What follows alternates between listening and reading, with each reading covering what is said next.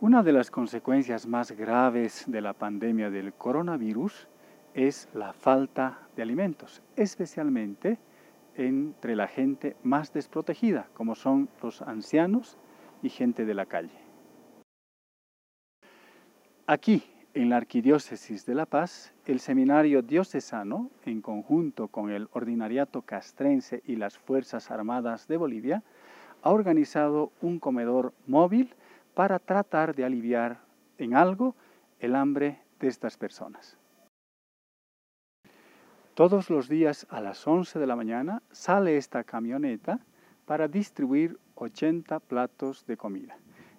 Escuchemos a Padre Diego Pla explicando cómo surgió esta iniciativa.